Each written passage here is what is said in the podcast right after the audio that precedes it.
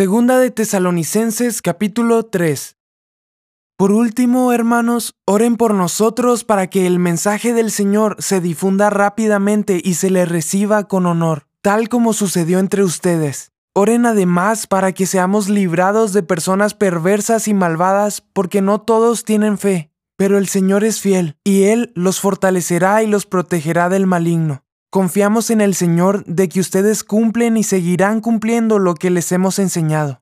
Que el Señor los lleve a amar como Dios ama y a perseverar como Cristo perseveró.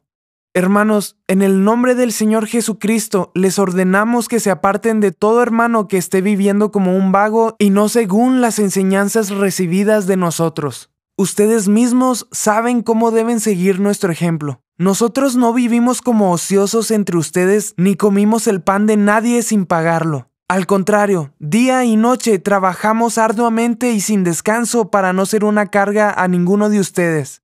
Y lo hicimos así no porque no tuviéramos derecho a tal ayuda, sino para darles buen ejemplo. Porque incluso cuando estábamos con ustedes, les ordenamos, el que no quiera trabajar, que tampoco coma.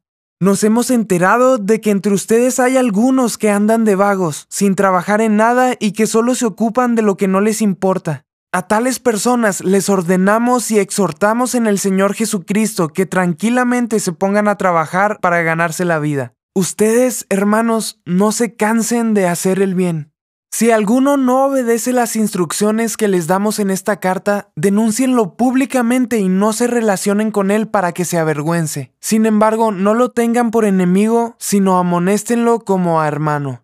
Que el Señor de paz les conceda su paz siempre y en todas las circunstancias. El Señor sea con todos ustedes. Yo, Pablo, escribo este saludo de mi puño y letra. Esta es la señal distintiva de todas mis cartas. Así escribo yo.